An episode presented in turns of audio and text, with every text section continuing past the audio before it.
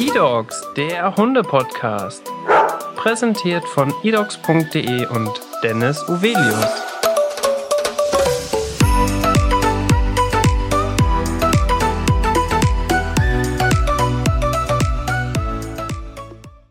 Hallo und herzlich willkommen zu einer neuen Podcast-Folge. Mein Name ist Dennis und heute spreche ich mit der lieben Caro. Herzlich willkommen im Podcast.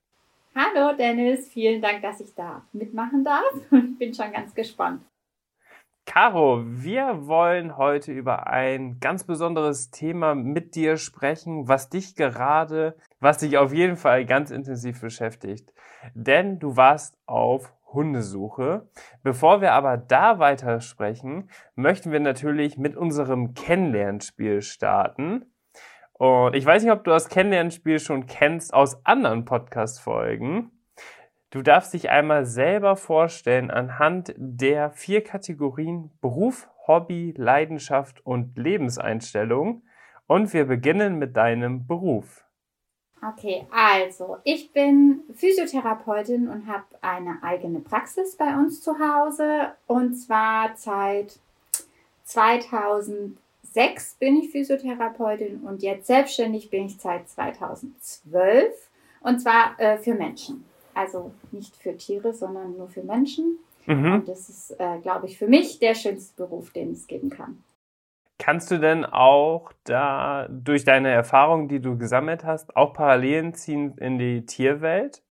Ja, also es gibt sehr viele Parallelen, ähm, vor allem zu Pferd und Hund, wobei man sagen muss, dass es beim Hund schon ein bisschen anders ist, aber gerade im Bereich der Wirbelsäule zum Beispiel ähm, und auch ähm, meine Freundin hat zum Beispiel einen Hund, der Probleme am Knie hat, da ist es schon tatsächlich ziemlich ähnlich, ja. Ich würde mal sagen 70 bis 80 Prozent. Mhm. Ja.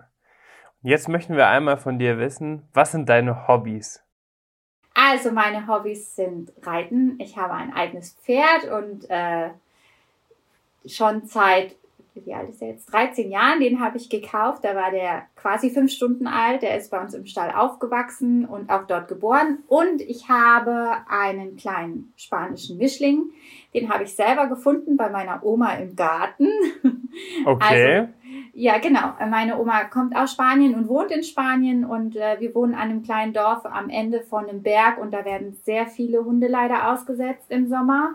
Ja. Und ähm, ja, da war die kleine Lola dabei und die schnurstracks zu uns in den Garten gelaufen und ich war gerade da und dann habe ich sie quasi testen lassen und die ganzen Untersuchungen machen lassen und habe sie dann mitgenommen. Das heißt also, ich habe Pferd und Hund und zusätzlich noch als Hobby habe ich in Instagram einen äh, mehr oder weniger kleinen Blog und ja, für mehr Hobbys habe ich keine Zeit, weil ich habe seit neuestem auch noch ein Kind.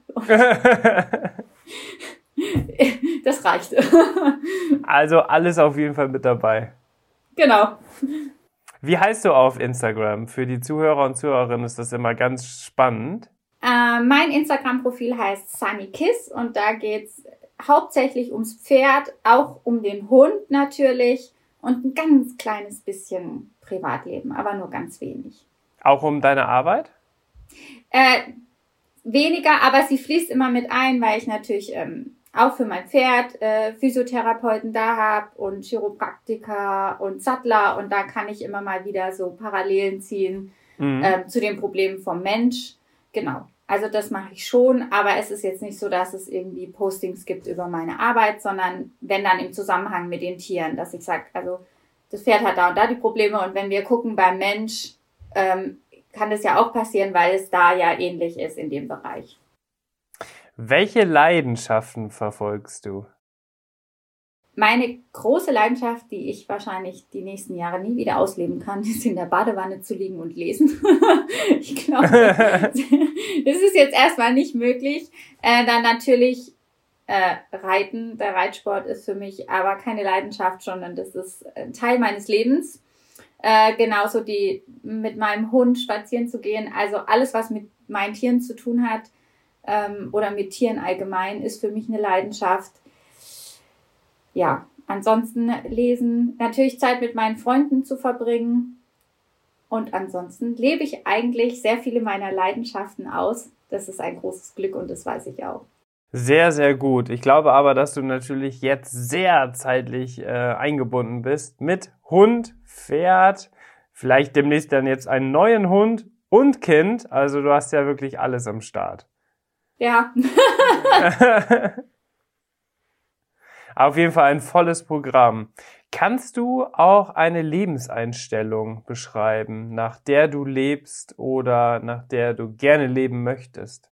Also eine Lebenseinstellung, meine Lebenseinstellung ist, dass ich jeden Tag versuche, was Positives zu finden und dass ich tatsächlich auch finde, es ist Einstellungssache, ähm, ob der Tag positiv ist oder negativ. Also wenn ich morgens aufwache und die Tage hat ja jeder von uns, wo er echt genervt ist oder, keine Ahnung, Kopfweh oder irgendwas läuft schief. Also wir renovieren noch zusätzlich, also es ist eine Katastrophe teilweise. Aber ich versuche echt jeden Tag aufzustehen und sagen, okay, heute machen wir das Beste draus, weil ich einfach finde, jeder Tag, der irgendwie schlecht gelaunt endet oder an dem wir uns zu viel in irgendwas reinsteigern, ist einfach verlorene Zeit. Und damit komme ich eigentlich so ganz gut durch. Ist vielleicht ein bisschen naiv manchmal, aber ich versuche mein Bestes.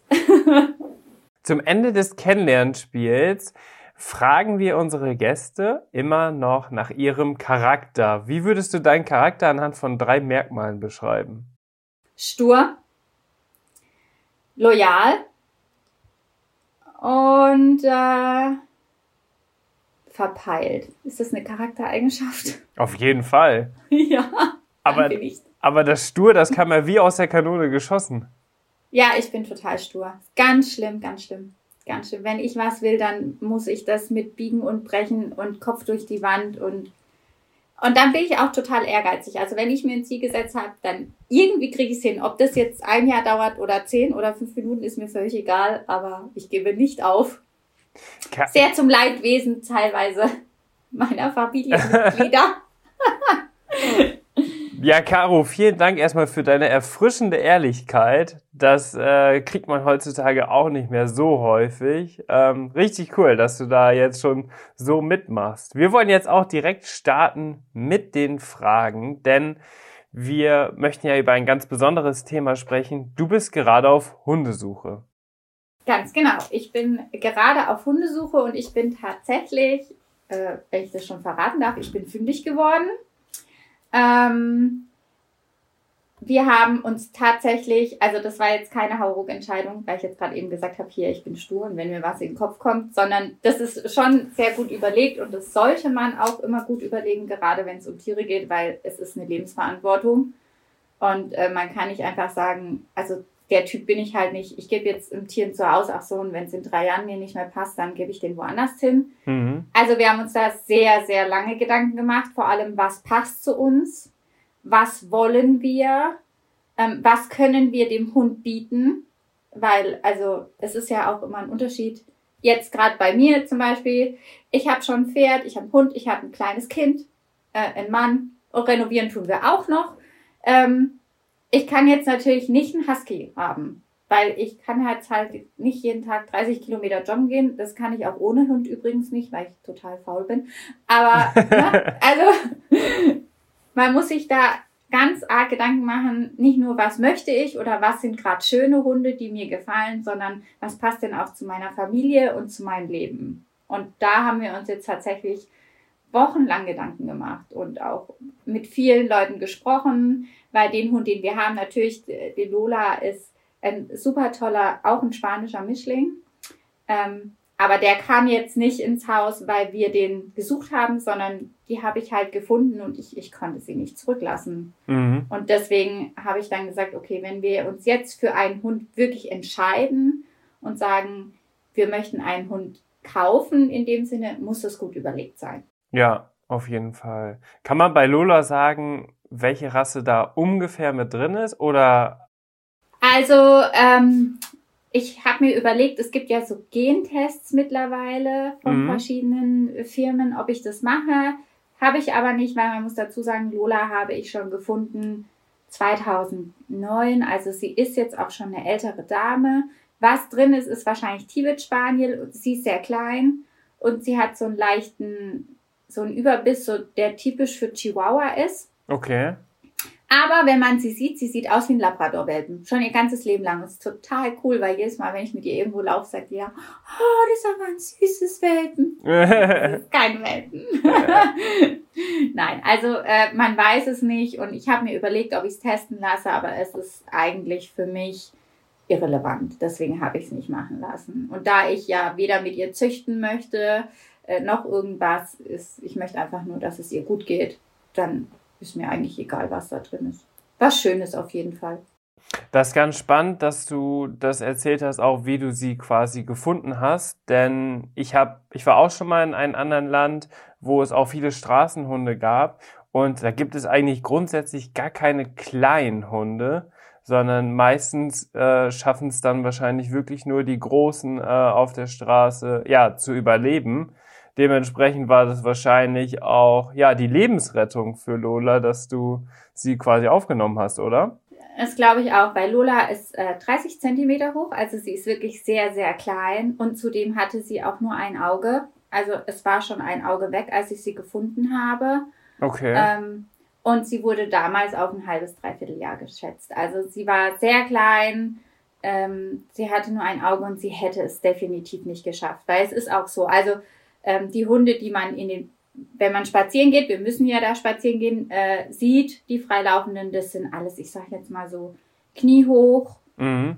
und höher. Also kleine Hunde gibt es ganz, ganz selten. Und Lola hätte es auch von ihrem Charakter, den sie bei uns entwickelt hat, ich glaube nicht, dass sie das geschafft hätte, weil äh, Lola ist ein sehr, sehr liebevoller Hund, sehr empathisch. Ich habe sie übrigens auch in der Praxis dabei. Ja. Ähm, ist quasi so Patientenbegleitung und Lola adoptiert alles. Also von den Katzenbabys über aktuell Gänsebabys, äh, alles was so bei uns im Stall, da ist sie auch dabei, rumkreucht und fleucht und kleiner ist als sie, wird adoptiert. Sie hätte es nicht geschafft. Also ich glaube nicht, dass sie sich hätte da durchbeißen können. Auf gar keinen Fall. Jetzt ist es ja so, dass ihr auf Hundesuche seid oder auch wart. Ähm, ihr wart ja, glaube ich, jetzt schon erfolgreich. Jetzt ist meine Frage, warum habt ihr euch quasi wieder für einen Tierschutzhund entschieden? Aufgrund ja der guten Erfahrung, die du jetzt vielleicht mit Lola gemacht hast, oder ähm, warum hast du dich dafür entschieden? Also erstmal natürlich aufgrund dessen. Am Anfang, ich muss so anfangen. Am Anfang haben wir auch nach Rassehunden geschaut, ganz klar. Wir haben erstmal geguckt, was uns so gefällt, aber es ist einfach ein schwieriges Thema, finde ich. Ähm, wie, wie soll ich denn das sagen? Also wir hätten gerne natürlich auch einen Hund gehabt, wo wir einfach die Mutter und den Vater kennen, gerade jetzt mit dem kleinen Kind und von dem Züchter. Ähm, es ist natürlich so, es gibt aber nie die Garantie, muss ich jetzt sagen. Natürlich, es gibt super seriöse Züchter und es gibt aber halt auch eben diese Hundevermehrer, die einfach, wo man, wo nur gezüchtet wird, damit äh, die Hunde irgendwie Welpen werfen und man sich da daran Geld verdient. Und es gibt einfach auch viele, ich sage jetzt mal Modehunderassen, die auch uns gefallen würden, wo man sich einfach nicht sicher sein kann. Ja. Und dann sind wir tatsächlich auch auf eDogs gegangen, weil ähm, ich gelesen habe in vielen ähm, Foren, wo man so gucken kann und da auch gesagt wurde, dass es, glaube ich, sogar der sicherste ähm, Hundemarktplatz ist in Deutschland oder Europa. Ich mhm, kann mich genau, nicht mehr also erinnern, also aber dass es sehr, sehr sicher ist. Und dann habe ich mich bei eDogs angemeldet und habe dann eben unsere Suchkriterien eingegeben.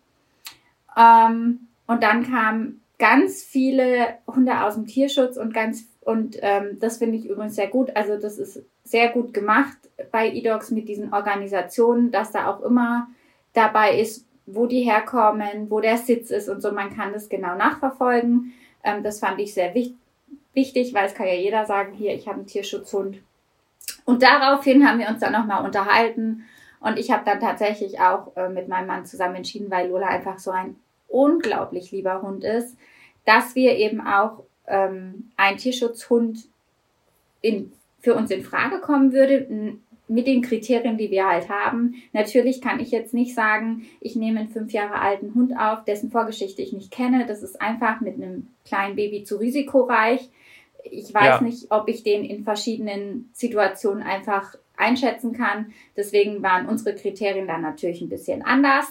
Ähm, aber am Ende ist es auch ein Hund aus dem Tierschutz, auch aus Spanien geworden. Mhm. Ähm, und ich glaube, das ist die richtige Entscheidung, weil einfach das sehr transparent war und auch schon in der Anzeige sehr, sehr viel erzählt wurde und ähm, das hat mir ganz gut gefallen.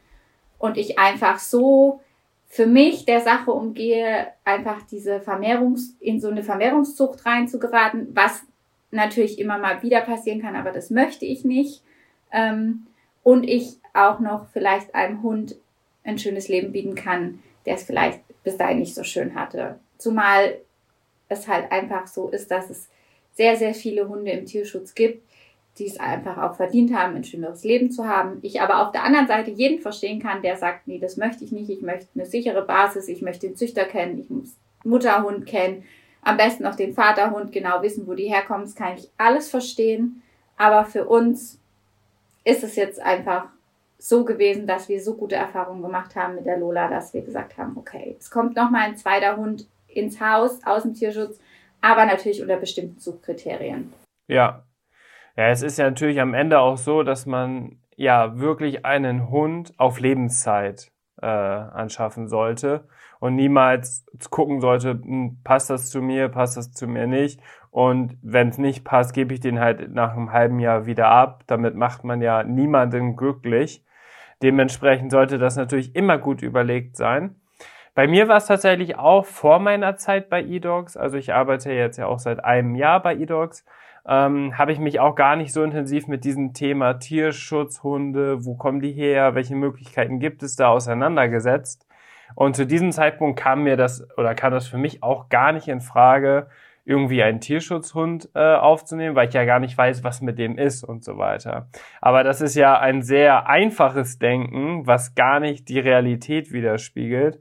Und jetzt durch meine Arbeit bei eDogs habe ich natürlich unglaublich viel gesehen und gemerkt, dass es unglaublich tolle Hunde im Tierschutz gibt, die wirklich ein, ja, perfektes Zuhause verdient haben. Und man muss natürlich auch oft dazu sagen, wenn man die Möglichkeit hat, so einen Hund aufzunehmen, sollte man das unbedingt wahrnehmen. Denn die Züchterhunde und die mit super Papieren und so weiter, die finden ja auf jeden Fall auch eine Familie. Es ist ja nicht so, dass die keine Familie finden. Aber für Tierschutzhunde ist es natürlich trotzdem nochmal in der heutigen Zeit deutlich schwieriger. Hattest du denn einen bestimmten Typ Hund, ähm, im Kopf, wo ihr nachgesucht habt? Hast du überlegt, einen großen, kleinen, vielleicht genauso groß wie Lola? Was war deine Idee dabei? Also am Anfang tatsächlich, ganz, ganz am Anfang, als wir darüber gesprochen haben, waren wir bei Australian Shepherd Hunden. Also da, wo wir noch gar nicht mit Tierschutz und so weiter, weil wir gesagt haben, äh, trotz allem sind wir eine sehr aktive Familie mit Stall und so weiter und das wäre der perfekte Begleiter. Aber eben weil Lola so klein ist und sie hat auch schon ein bestimmtes Alter und auch wenn sie der totale Mama-Typ bin, habe ich gesagt, okay, Lola ist gefunden, äh, ist jetzt schon bei uns über zehn Jahre, also das heißt, der Hund ist 13, 14 jetzt mittlerweile, wir wissen es ja nicht genau. Ich möchte ihr keinen Hund vor die Nase setzen, der im Welpenalter schon größer ist als sie. Ja, also es ist halt einfach so. Ähm, und dann haben wir uns relativ schnell auch, weil wir, auch wenn meine Oma nicht mehr lebt und äh, wir in Spanien Verwandtschaft haben, wir auch immer noch nach Spanien reisen. Und dann muss man sagen, ein Hund in Lolas Größe oder in einer kleinen Größe kann mit mir reisen. Also der muss nicht hinten in den Frachtraum, sondern die können mit uns reisen. Das machen wir mit Lola auch immer und sie ist super entspannt in so einer, in so einer, also wir haben keine Box, sondern wir haben wie so eine Hundereisetasche und da liegt die drin und schläft und meistens holt der Pilot sie dann nach vorne, weil sie die alle so toll finden und die Stewardessen können wir mal gucken und so. also ähm, genau und dann hat, haben wir gesagt, also hätten wir einen größeren Hund genommen, würden wir natürlich mit dem Auto nach Spanien fahren. Aber ich habe gesagt, ich glaube, das ist für Lola zu viel. Und dann haben wir natürlich nach einem kleinen Hund geguckt und da hatten wir nicht Vorstellungen, was es sein sollte, sondern die Kriterien waren, äh, dass der Hund nicht größer wird wie 40 Zentimeter. Mhm. Ähm, dass es ein Welpe sein sollte, eben weil wir ja dann schon gesagt haben, okay, wir gehen auch in Richtung Tierschutz oder halt ähm, Hunde, die irgendwo gerettet wurden, ob das jetzt in Deutschland ist oder egal wo, wäre für uns kein Problem gewesen. Also es wäre egal gewesen, ob der aus Deutschland oder, keine Ahnung, Marokko kommt. Aber ja. es sollte ein Welpe sein. Ähm, am besten, also meine Wunschvorstellung wäre gewesen, dass zum Beispiel die Hündin aufgegriffen wurde und die Welpen im Tierschutzbereich schon bekommen hat. Also das passiert ja ganz oft, dass die Schwangere, sagt man schwanger bei denen? Trächtig? Schwanger? Egal. Also, dass die halt einfach so aufgesammelt werden und äh, ihre Welpen dann in den Zwingern oder Sheltern oder so bekommen. Das war genau. so die genau. Voraussetzung, entweder ganz jung gefunden oder eben in dem Shelter aufgewachsen, dass er einfach noch nichts Schlimmes erlebt hat. Aber Rasse war total egal, ist ja sowieso nicht ersichtlich meistens. Ähm, Farbe war egal, ähm, Männlein, Weiblein war egal. Es war mir nur wichtig, dass er eben noch nicht so viel Schlimmes erlebt hat und dass er vom Charakter eher ein fröhlicher Hund ist, also kein misstrauischer. Das sieht man ja bei den Welpen trotzdem auch schon. Ähm, genau, und da haben wir geguckt und haben auch also schon eine ganze Weile gesucht und haben jetzt aber letztendlich auch einen Welpen gefunden, der uns sofort, also vom Bild schon her berührt hat mhm. und äh, ein ganz anderer Typ ist, als ich bis jetzt hatte. Also mein Pferd ist schwarz, mein Hund ist schwarz. ähm, der kleine Willi, der jetzt bei uns einziehen wird, ist äh, braun gescheckt. Und, okay. Ja, ja, also der ist bunt und sieht so ein bisschen aus ist so in Richtung, würde ich jetzt sagen, Jack Russell, aber nicht kein Terrier. Also es ist kein Terrier drin, aber er hat so, na, die, ein Auge ist, ein Auge und ein Ohr ist braun und da mal ein Fleck und dort mal ein Fleck und es ist ein Rüde geworden.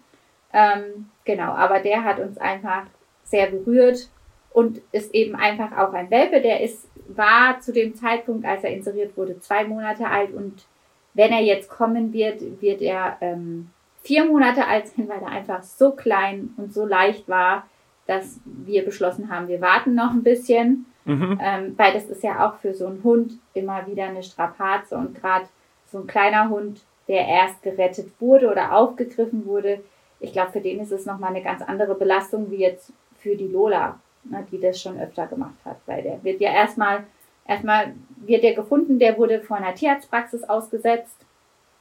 Ähm, der Tierarzt hat ihn dann gefunden. Dann kam die Tierschutzorganisation. Jetzt geht er wieder in ein neues Zuhause. Also man muss sich schon klar sein, dass das für diesen Hund natürlich jetzt auch nicht nur Freude ist, sondern erstmal alles sehr aufregend. Und deswegen haben wir gesagt, okay, wir warten noch ein bisschen, bis er einfach größer ist.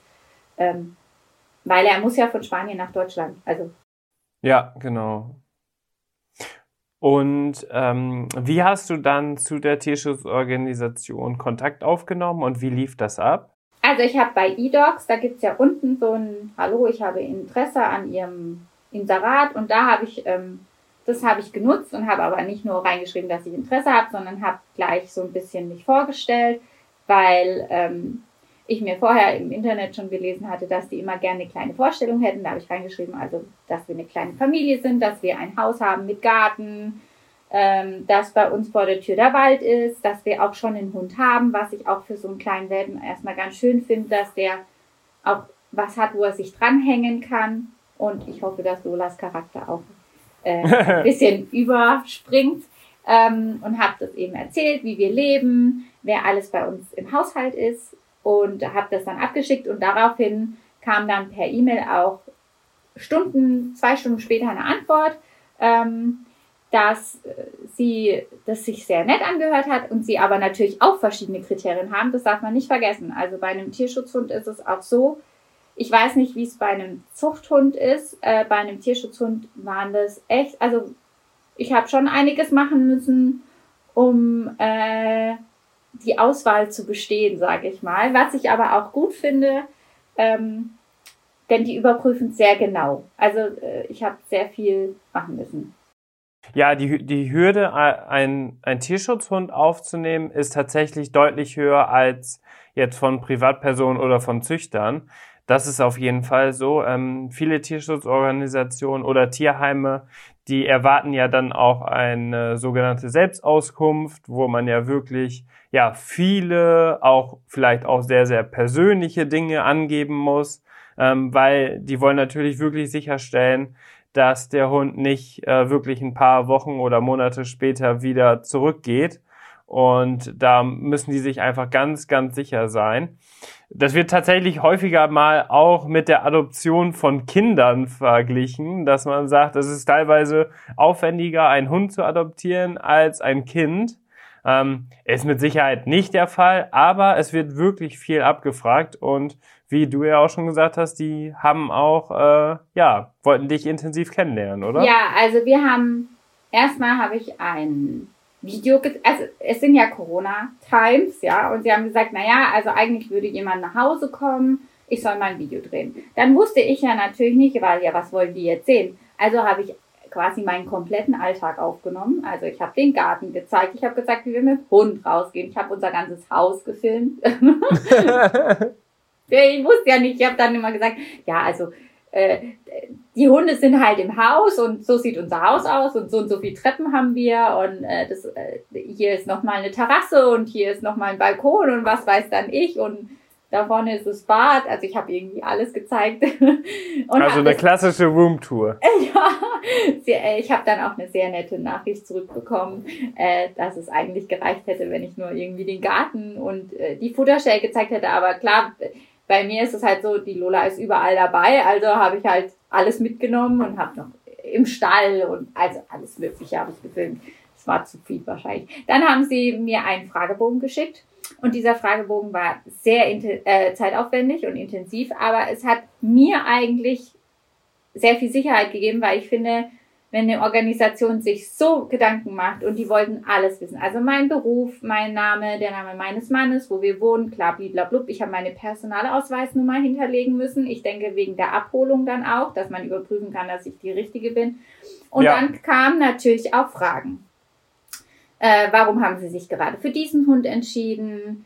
Äh, sind sie sich äh, bewusst, was auf sie zukommt, weil natürlich ein Hund gekauft ist schnell, aber auch ein Hund kostet Futter, ein Hund kostet Tierarzt, ein Hund kostet Steuern, ein Hund äh, sollte, wenn möglich, eine Versicherung haben, also ne, Hundehaftpflicht und vielleicht auch eine Hundekrankenversicherung, da gibt's ja mannigfaltige Möglichkeiten.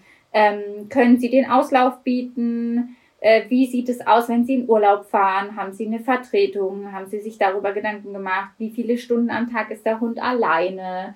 Ähm, was haben Sie denn noch gefragt?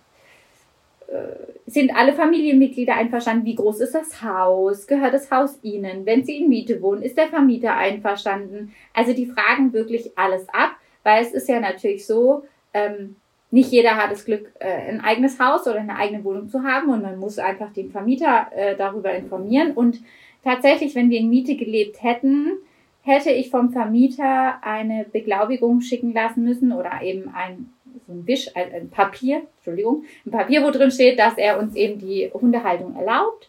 Genau. Ja. Und auch noch, ob in der Familie Allergien bekannt sind und wenn ich ein Kind habe, wie alt das Kind ist und ob ich mir bewusst bin, dass das kein Spielzeug für, für das Kind ist, der Hund und ob ich bereit wäre, in eine Hundeschule zu gehen, wenn es Probleme gibt. Und also es war irgendwie acht Seiten lang. Das habe ich als ausgefüllt.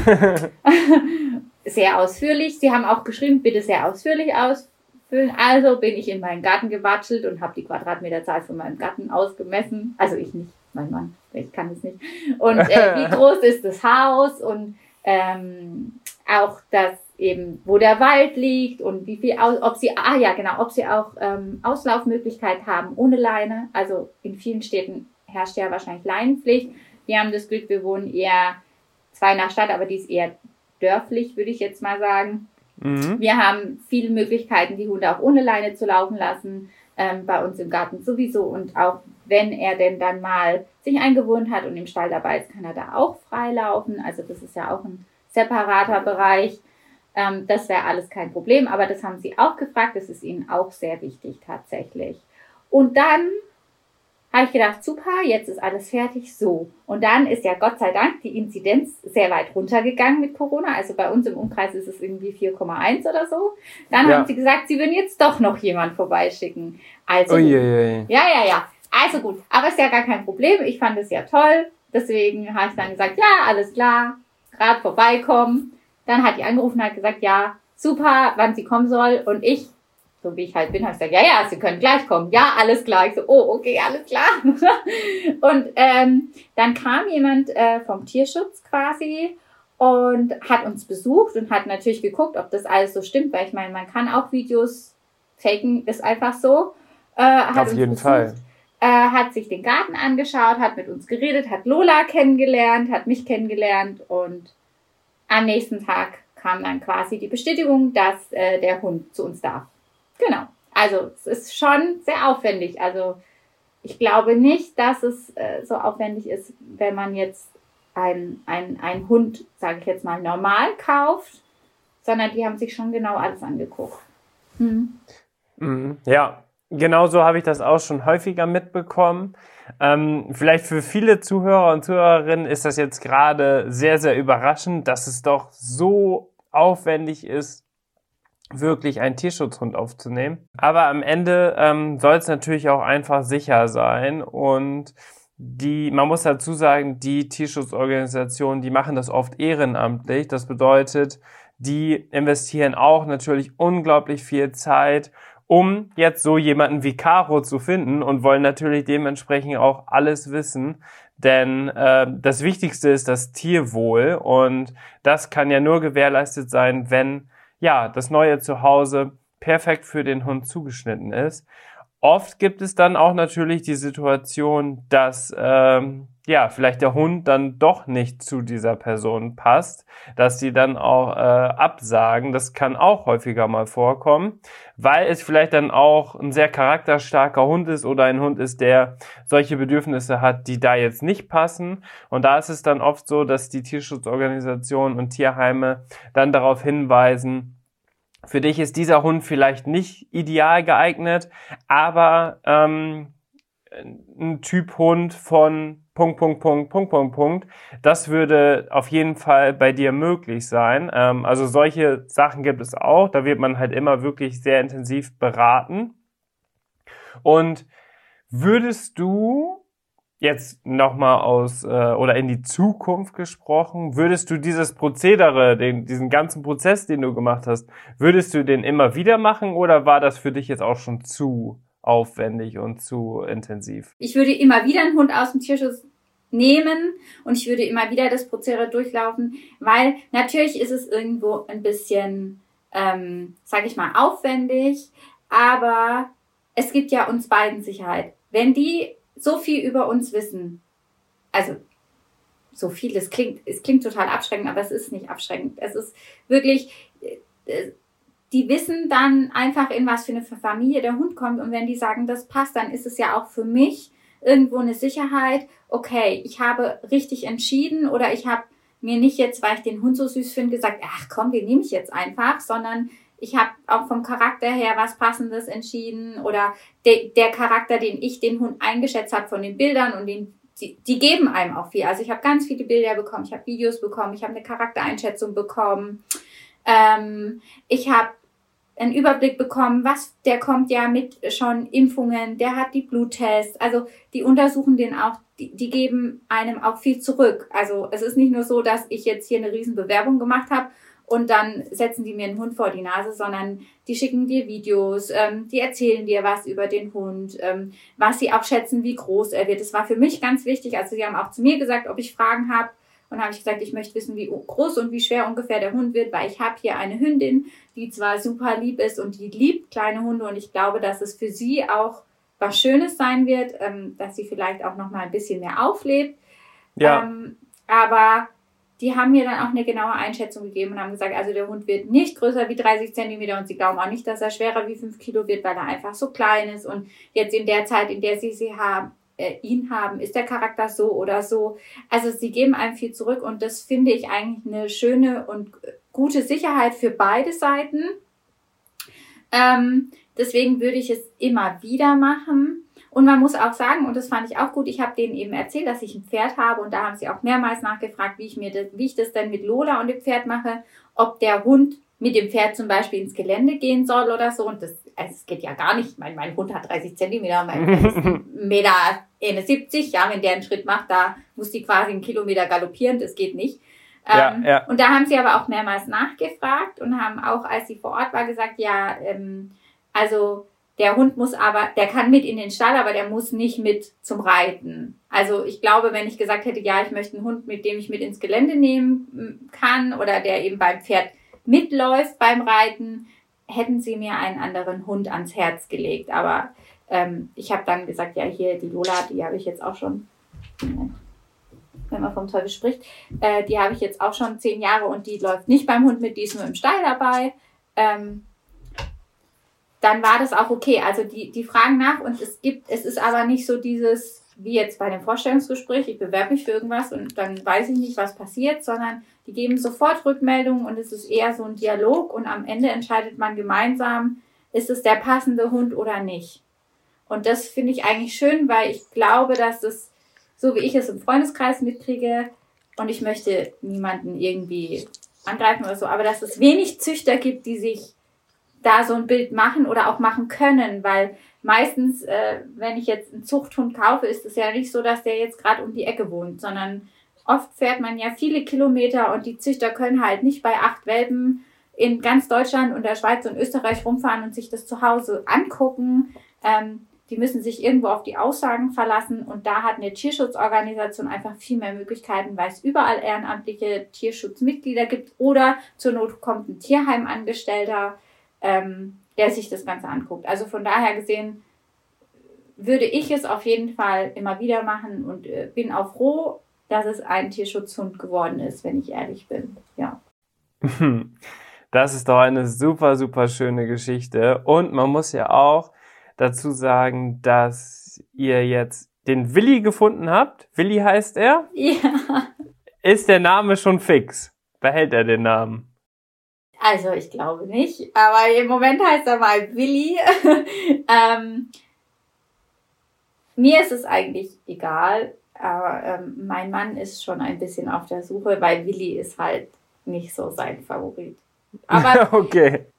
Man muss halt jetzt auch gucken, ne? Das ist halt immer so eine Sache. Ich habe jetzt gesagt, jetzt warten wir mal, bis der Hund kommt und dann gucken wir uns den auch an. Und dann ist halt auch immer die Frage, wenn der jetzt schon auf Willi gepolt ist, dann muss es ja auf jeden Fall einen Namen, wenn wir wechseln, weil dem Hund ist, glaube ich, egal, ob er Willi oder Pommes heißt, aber dass er eben auf das Gleiche endet vielleicht, weil er diesen, diesen Klang schon gewohnt ist. Mhm, ne? Genau. Also wenn er jetzt Willi heißt, seit, ich glaube, der ist jetzt, jetzt ist er, also der wird jetzt vier Monate, weil der kommt ja auch bald und der ist jetzt irgendwie schon eine Weile dort wenn die jetzt alle zu dem Willi sagen und ich komme und sage Karl Otto, dann denkt der wahrscheinlich. Wer ist Otto? Was? ne, also es müsste was wahrscheinlich kurzes auch sein, das auf I endet oder so. Also, wir werden sehen.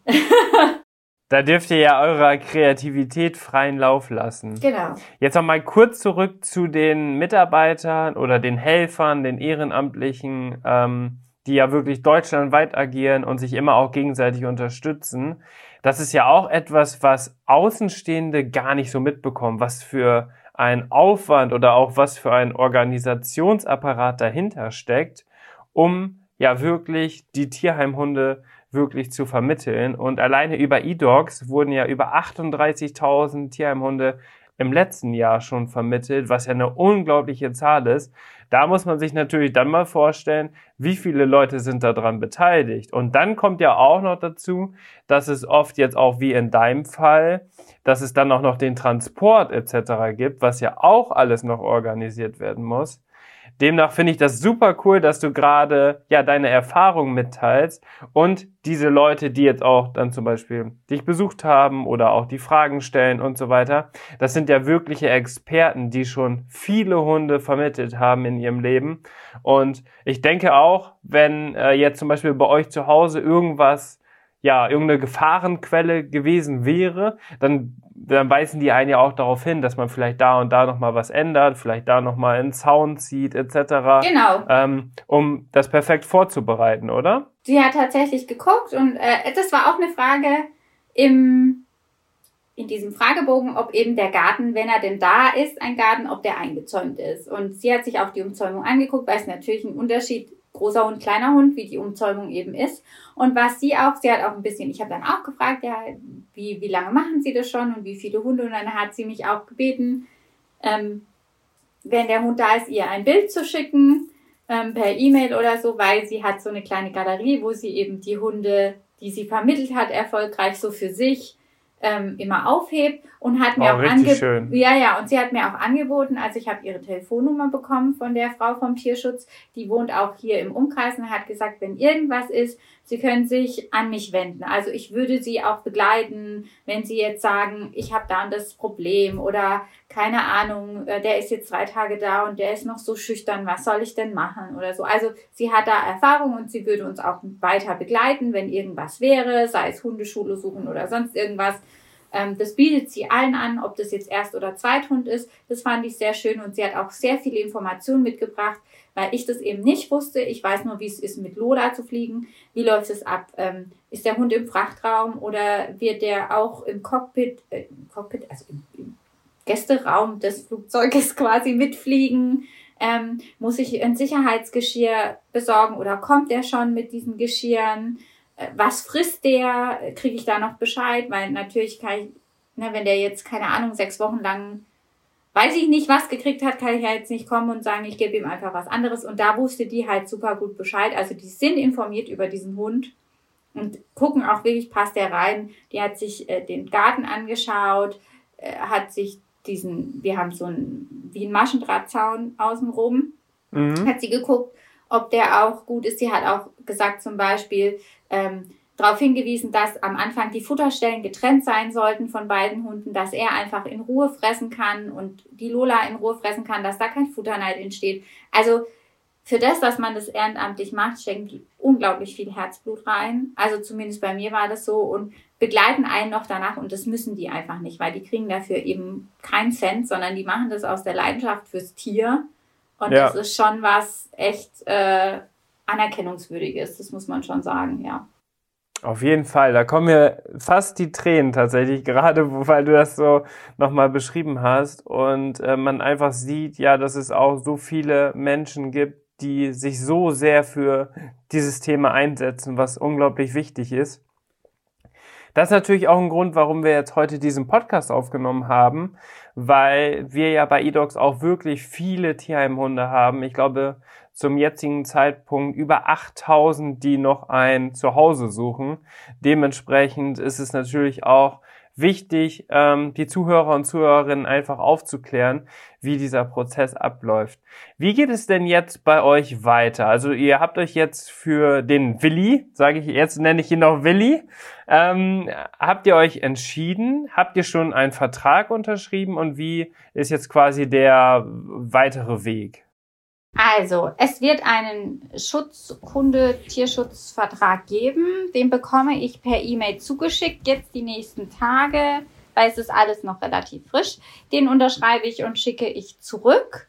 Ähm, dann haben die jetzt einen Flugpaten gesucht für den Hund, weil wir haben, sind nicht in Deutschland fündig geworden, sondern der Hund kommt, wie gesagt, aus Spanien. Ähm, dieser Flugpate wird diesen Hund an einen Flughafen bringen, das ist auch wirklich der Hammer, das muss man sich mal vorstellen. Also die anhand meines Wohnortes suchen die einen Flughafen in meiner Nähe und suchen dann einen Flughafen, der den Hund dahin fliegt. Also es ist jetzt nicht so, ich wäre auch nach Köln gefahren oder nach Berlin. Das ist mir ja rumpel, die Katze, ja, ist mir wurscht ich möchte ja. den Hund haben und wenn das für den Hund besser ist oder wenn der halt nur einen Flugpaten hat, der ihn nach Berlin fliegt oder nach Köln, dann hätten wir halt einen Wochenendausflug dahin gemacht. So. Ja. Aber die suchen dann wirklich einen, der bei mir in der Nähe ist, damit ich nicht so viel Fahrt habe und natürlich auch, damit der Hund keine aufwendige Rückfahrt hat, weil von, ich sag jetzt mal von Berlin oder Köln zu uns nach Hause ist es halt schon weit. Ähm, aber das ist halt auch mega viel Organisation, das zu machen, ne? dann jemanden zu finden, der von da jetzt, keine Ahnung, nach Frankfurt fliegt, in dem Zeitraum, wo es für den Hund passend wäre. Ähm, und es gibt ja auch, also ich bin ziemlich unkompliziert, weil ich halt auch einfach jetzt zu Hause bin mit dem Kind. Ähm, da ist es mir egal, wann der Hund kommt, aber manchmal muss man sich ja halt auch einfach nach äh, ein bisschen richten. Genau, also der Hund hat dann einen Flugpaten bekommen und kommt dann. Ähm, und wir fahren dann an den Flughafen und holen dort ab.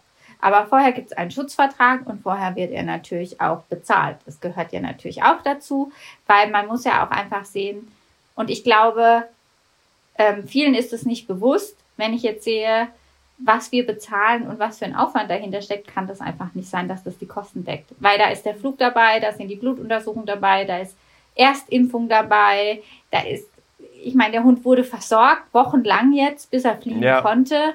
Ja, und äh, dafür ist einfach der Preis zu niedrig, meiner Meinung nach. Aber ich kann auch verstehen, dass sie wahrscheinlich nicht höher gehen können, weil es einfach keine Rassehunde sind, sondern Mischlinge und man oft auch nicht weiß, wo sie herkommen. Aber es ist tatsächlich ein sehr, sehr großer Unterschied zwischen einem Zuchthund und einem Mischling und der Aufwand bei einem Tierheimhund oder Tierschutzhund. Auch in einem Tierheim, man muss sich ja überlegen, wie lange ist der Hund schon in diesem Tierheim gewesen, wer die meisten auch hier in den Tierheimen, gerade hier in Deutschland, sind ja wundervolle Menschen, die sich sehr groß um Hunde kümmern. Manche mussten noch irgendwelche Tests machen, manche sind nicht geimpft, viele kommen aus schlechten Verhältnissen, die muss man alles aufpäppeln und dann geht man da hin und gibt denen, ich weiß nicht, zwischen 300 und 500 Euro. Mhm. Das deckt, glaube ich, oft die Kosten einfach nicht. Und dann noch die ehrenamtlichen Leute, die da ihren Spritverfahren und alles unter die Lupe nehmen. Und bei mir kommt nach sechs Monaten nochmal die Dame, die uns jetzt besucht hat und guckt einfach, wie es so läuft. Ja. Also nach sechs Monaten kommt nochmal ein Kontrollbesuch. Und das alles abzudecken, ist schon ein enormer Aufwand und es geht einfach nicht ohne Spenden, ohne Leute, die Hunde kaufen und ohne Menschen, die einfach sehr viel Herzblut dahinter haben. Das muss man, es, es ist einfach Wahnsinn. Ich habe mich davor auch nicht damit beschäftigt, weil Lola, ganz ehrlich, die habe ich selber gefunden, die habe ich dort zum Tierarzt gebracht, der hat die untersucht. Es war mir wurscht, äh, was das gekostet hat und habe die mit nach Deutschland genommen. Aber ich habe da nie nachgerechnet. Aber wenn ich jetzt so sehe, was die für einen Aufwand betreiben, ja, und, und dann auch die Verträge, die müssen ja auch gemacht werden. Also dieser Schutzvertrag ist ja auch irgendwo aufgesetzt worden, der wird zu mir geschickt, wieder zurückgeschickt, ne? Also. Mhm. Ja, es ist tatsächlich ja so, dass diese Schutzgebühr nennt man das ja, das ist ja wirklich, ähm, im Endeffekt ist es eigentlich nur eine oder ein symbolischer Betrag in dem Bereich um einfach ja quasi auch die Hunde davor zu schützen, dass die quasi umsonst abgegeben werden und vielleicht dann wieder teuer verkauft werden. Das ist natürlich auch nochmal ein Sicherheitsmechanismus, den die Tierschutzorganisationen fahren müssen. Aber wie du ja auch schon gesagt hast, wenn man sich das einfach mal grob überschlägt, dann ist das auf gar keinen Fall irgendwie äh, ein, ein Nullsummenspiel in dem Bereich sondern da investieren sie natürlich immer deutlich mehr, als es letztendlich ist. Mm, dementsprechend hast du ja auch gesagt, es ist super wichtig, dass äh, immer Spenden und so weiter, ja, dann diese zusätzlichen Kosten auffangen. Ähm, es ist schon echt erstaunlich, dass, dass es doch so funktioniert und es ist unglaublich schön, dass es so viele Menschen gibt, die sich da ehrenamtlich betätigen und ja, wirklich auch ja, wirtschaftliche äh, Entscheidungen treffen. Wie du ja auch schon gesagt hast, alleine die Fahrtkosten, wenn man sich das wahrscheinlich von der Person, die jetzt dich betreut oder die bei dir zu Hause war, wie viel die im Jahr verfährt an Kilometer, ähm, das ist dann echt schon Wahnsinn. Und umso schöner ist es natürlich, dass es sowas gibt. Und du hast noch angesprochen, das ist auch ein ganz spannendes Thema, was wir auch im Podcast noch nie behandelt haben, das Thema Flugpaten. Da hast du dich ja mit Sicherheit auch schon mal äh, mit auseinandergesetzt. Wie funktioniert das und warum macht man das? Also ich weiß, warum man das macht, aber ich glaube, für die Zuhörer und Zuhörerinnen ist es total interessant, weil ja theoretisch jeder auch diese Möglichkeit hat, das zu machen. Ja, also ich glaube, äh, das ist auch was ganz Schönes, aber es ist natürlich auch eine Verantwortung. Also es gibt zwei Möglichkeiten. Ähm, wenn der Hund jetzt nicht einen richtigen Flugpaten findet, wie jetzt in meinem Fall, das heißt ein Flugpate mit diesem kleinen Hund, ähm, das wird so laufen, der Hund wird von der Tierschutzorganisation in einer Box oder einem einem flugsicheren Körbchen oder was, eben die Fluggesellschaft, jede Fluggesellschaft ist da anders, das muss man auch sagen, die Erfahrung habe ich auch schon gemacht. Ich habe hier drei verschiedene Hundetransportmittel, je nach Fluggesellschaft, wo wir dann geflogen sind. Ähm, das stellt die Tierschutz, also das stellt die Organisation auch noch, also der kommt dann in seiner Tasche oder sein Körbchen und wird an den Flugpaten übergeben und der fliegt mit dem nach Frankfurt oder nach Stuttgart oder nach Köln oder nach Berlin, in unserem Fall eben Frankfurt.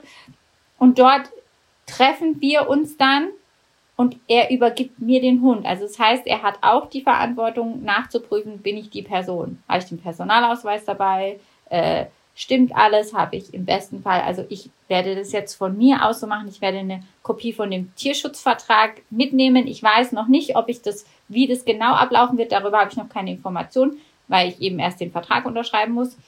Ähm, aber so grob weiß ich es, weil das hat mir eben der Besuch diese Tierschützerin schon erzählt, weil ich auch gefragt habe, ja, wie ist das, muss der arme Hund im Frachtraum sein oder ist, wie ist das denn mit Flugpaten? Weil ich habe auch gesagt, wir fliegen immer mal wieder von Spanien nach Deutschland. Also ich könnte mir das auch vorstellen. Da hat sie gesagt, also äh, die werden tatsächlich ausgesucht. Man kann sich dort melden. Auch da werdet ihr natürlich ein bisschen überprüft werden, damit ihr nicht einfach mit dem Hund abhaut. Ja. Jetzt sagt, ja, cool, ich, äh, ich fliege mit ihm jetzt nach Frankfurt, aber nee, also der ihre Nase passt mir nicht, ich nehme den jetzt selber mit. Also so geht's halt leider auch nicht. Oder Gott sei Dank. Ähm, also, und dann, aber tatsächlich kann eigentlich jeder, der sagt, ich würde, ich kann das irgendwie nicht anders unterstützen und es geht einfach nicht, ich kann keinen eigenen Hund haben und äh, das, äh, ich kann jetzt auch keine Spende machen oder so, kann sich da aber melden und hat vielleicht mal irgendwann die Möglichkeit, dass man sagt, ähm, ich bin in dem und dem Zeitraum in dem und dem Land und fliege von dem Flughafen zurück. Wenn ihr da einen Hund habt, den ich begleiten kann, dann begleite ich den. Ähm, eure Flugkosten werden natürlich nicht vom Tierschutz übernommen, sondern ihr fliegt ganz normal, ihr habt eben nur diesen Hund dabei und das ist natürlich auch ehrenamtlich und übergebt den Hund dann entweder vor Ort an eine Anlaufstelle der Organisation, die das dann für euch, die den, den Rest übernimmt. Oder wenn man schon erfahrener Flugpate ist, das schon öfter gemacht hat, dann darf man die auch selber übergeben. So ungefähr läuft es. Aber wie es genau läuft, weiß ich jetzt noch nicht genau, werde ich aber wahrscheinlich die nächsten Tage erfahren. Kann ich dann gern nochmal erzählen. Ja, also eine Arbeitskollegin von mir, die ist auch häufiger unterwegs, ähm, fliegt auch gerne in Urlaub und ist auch überall angemeldet als Flugpatin und hat insgesamt, glaube ich, schon acht Hunde ähm, mitgebracht quasi. Und sie hat auch wirklich immer angegeben, zu welchem Zeitpunkt sie wo ist. Also sie war auch oft in Spanien, oft in Griechenland, wo es ja auch wirklich viele Hunde gibt, die dann vielleicht in Deutschland vermittelt werden und hat auch schon acht Hunde mitgebracht, was natürlich auch dann in dem Bereich super, super schön ist. Und ähm, das bedeutet aber auch bei deinem Fall jetzt, dass keine Person vom Tierschutz auch bei der Übergabe dabei ist, sondern nur der Flugpate und, sag ich mal, eure Seite. Das weiß ich jetzt tatsächlich noch nicht. Also wie gesagt, die Information habe ich jetzt nur von der Tierschützerin, die hat gesagt, also es ist gut möglich, dass ich äh, eine direkte Übergabe kriege. Es kann auch sein, dass jemand vom Tierschutz tatsächlich nach Deutschland fliegt.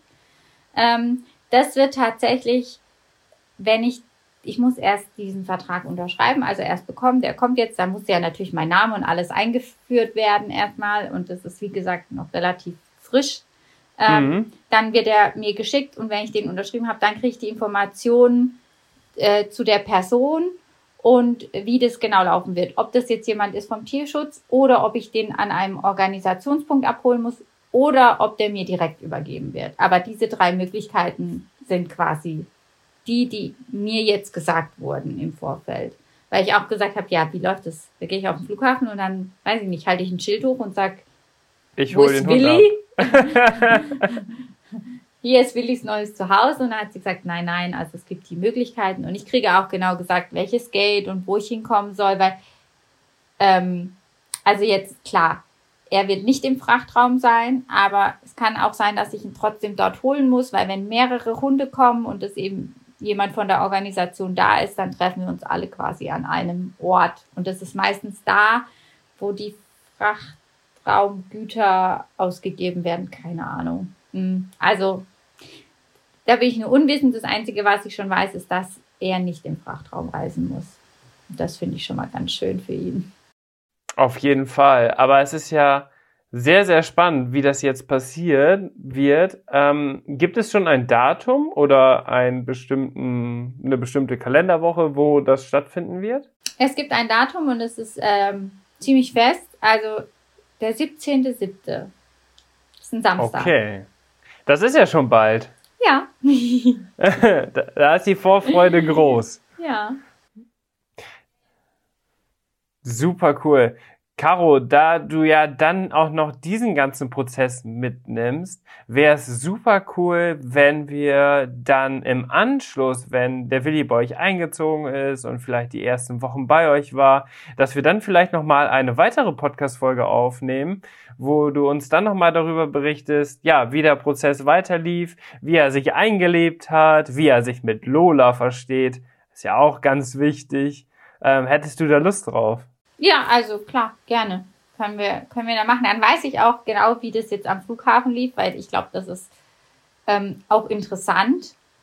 Ähm, also für mich zum Beispiel war das jetzt, ich habe zwar schon Erfahrung mit fliegenden Hunden, sage ich jetzt mal, wegen der Lola, aber es ist doch so äh, ganz schön aufregend, weil das jetzt halt alles irgendwie gleich und doch ganz anders ist. Und auch so, also ich mir immer vorstelle, nicht nur meine Seite, sondern für den kleinen Hund.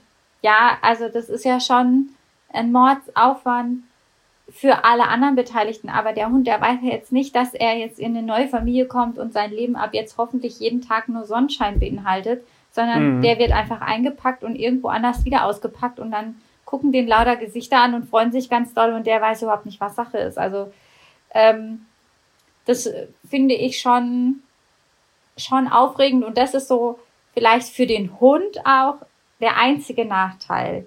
Ähm, bei Zuchthunden ist es ja oft so, dass man sie vier, fünf Mal besuchen kann und auch wenn man, wenn wir jetzt einen Welpen gefunden hätten in einem Tierheim in Deutschland, hätte man den öfter besuchen können. Dadurch, dass jetzt wir einen Hund aus dem Ausland genommen haben, in den wir uns einfach verliebt haben. Also wie gesagt, es war uns völlig egal und wenn der aus Buxtehude gekommen wäre, hätten wir das auch gemacht ich habe nicht explizit nach einem Land gesucht, sondern eben die Kriterien eingegeben, Welpe und Mischling und so weiter.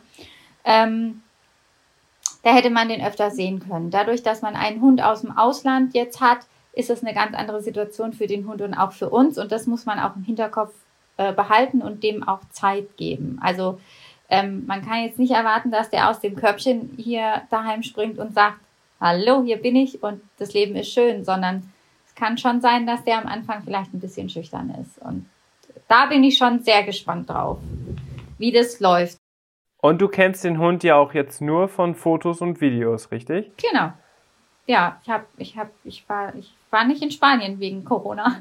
Ja. Ich habe schon gesagt, naja, äh, eigentlich hätte ich ihn ja auch selber holen können, aber äh, das ging ja, ging ja auch nicht wegen Corona. Und jetzt ist es natürlich so, man kann fliegen, ähm, aber ich habe im Moment daheim einen Säugling und äh, da kann ich nicht, erstmal kann ich nicht alleine fliegen, geht nicht. Und mhm. sie ist einfach noch zu klein.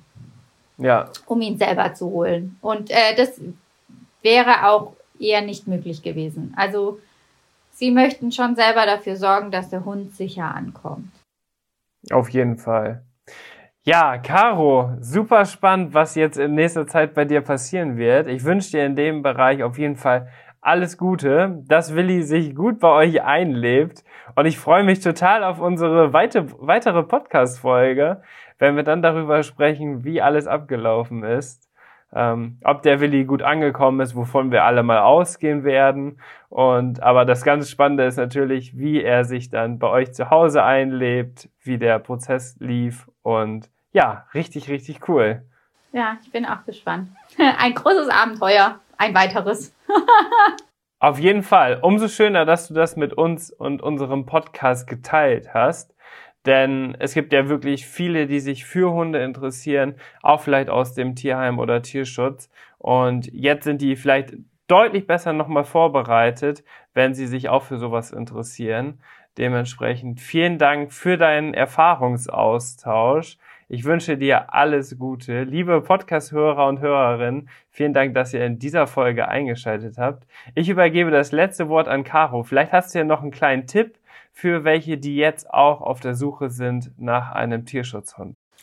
Also erstmal vielen Dank, dass ich dabei sein durfte. Ähm, mein Tipp ist tatsächlich, ich habe am Anfang über Tierschutzseiten direkt geguckt und das war für mich tatsächlich für die Kriterien, die ich hatte, nicht so ergiebig. Ich würde tatsächlich, wenn ich nochmal gucken würde, auch über eDogs gehen, weil es einfach viel einfacher ist, seine Kriterien einzugeben. Und als zweites, wenn ihr einen Hund aus dem Tierschutz gefunden habt, ähm, so wie ich jetzt, ist es immer wichtig, sich danach nochmal deren Seite anzuschauen, finde ich, und auch, wo ist der Sitz? Und meistens haben die auch so glückliche Vermittlungen oder so, dass man eben auch sieht, ist es eine seriöse Organisation. Jetzt klar, wenn man über E-Docs geht, hat man natürlich im Hintergrund, dass das geprüft ist. Aber es ist ja oft so, wenn man im Internet eingibt Tierschutz, da kommen, keine Ahnung, 180.000 Seiten. Und es kann eben auch passieren, dass man vielleicht auf eine Seite geht, sich im guten Gewissen einen Hund kauft und der kommt nie an oder so irgendwas. Deswegen würde ich nur über sichere Seiten gehen und deswegen wäre, ist so eine Plattform wie eDogs einfach die erste Anlaufstelle, weil da sind die Organisationen wirklich geprüft und es ist einfach so, es gibt wie überall immer schwarze Schafe und wenn man sich auf so ein Abenteuer einlässt und so viel Vorfreude hat und so viel Herzblut investiert, dann sollte auch der Hund ankommen. Und man sollte auch mit dem Leben von Tieren äh, keine Betrügereien machen. Deswegen guckt euch auf so eine Plattform wie eDogs die Hunde an und schreckt nicht vor dem Aufwand zurück, weil es ist nicht so viel Aufwand, wie sich's angehört hat. Ich rede einfach immer nur viel. Nee, und äh, das äh, beweist ja aber auch einfach die Seriosität. Und was ich aus Erfahrung noch dazu ergänzen kann, ist, dass sich auch natürlich Betrüger durch oder anhand von Tierheimprofilen und so weiter auch versuchen anzumelden, die wir zum Glück durch ganz viele Sicherheitsmechanismen, die wir haben, sowohl technisch als auch händisch, ähm, ja, dann direkt ausfiltern können und sperren können.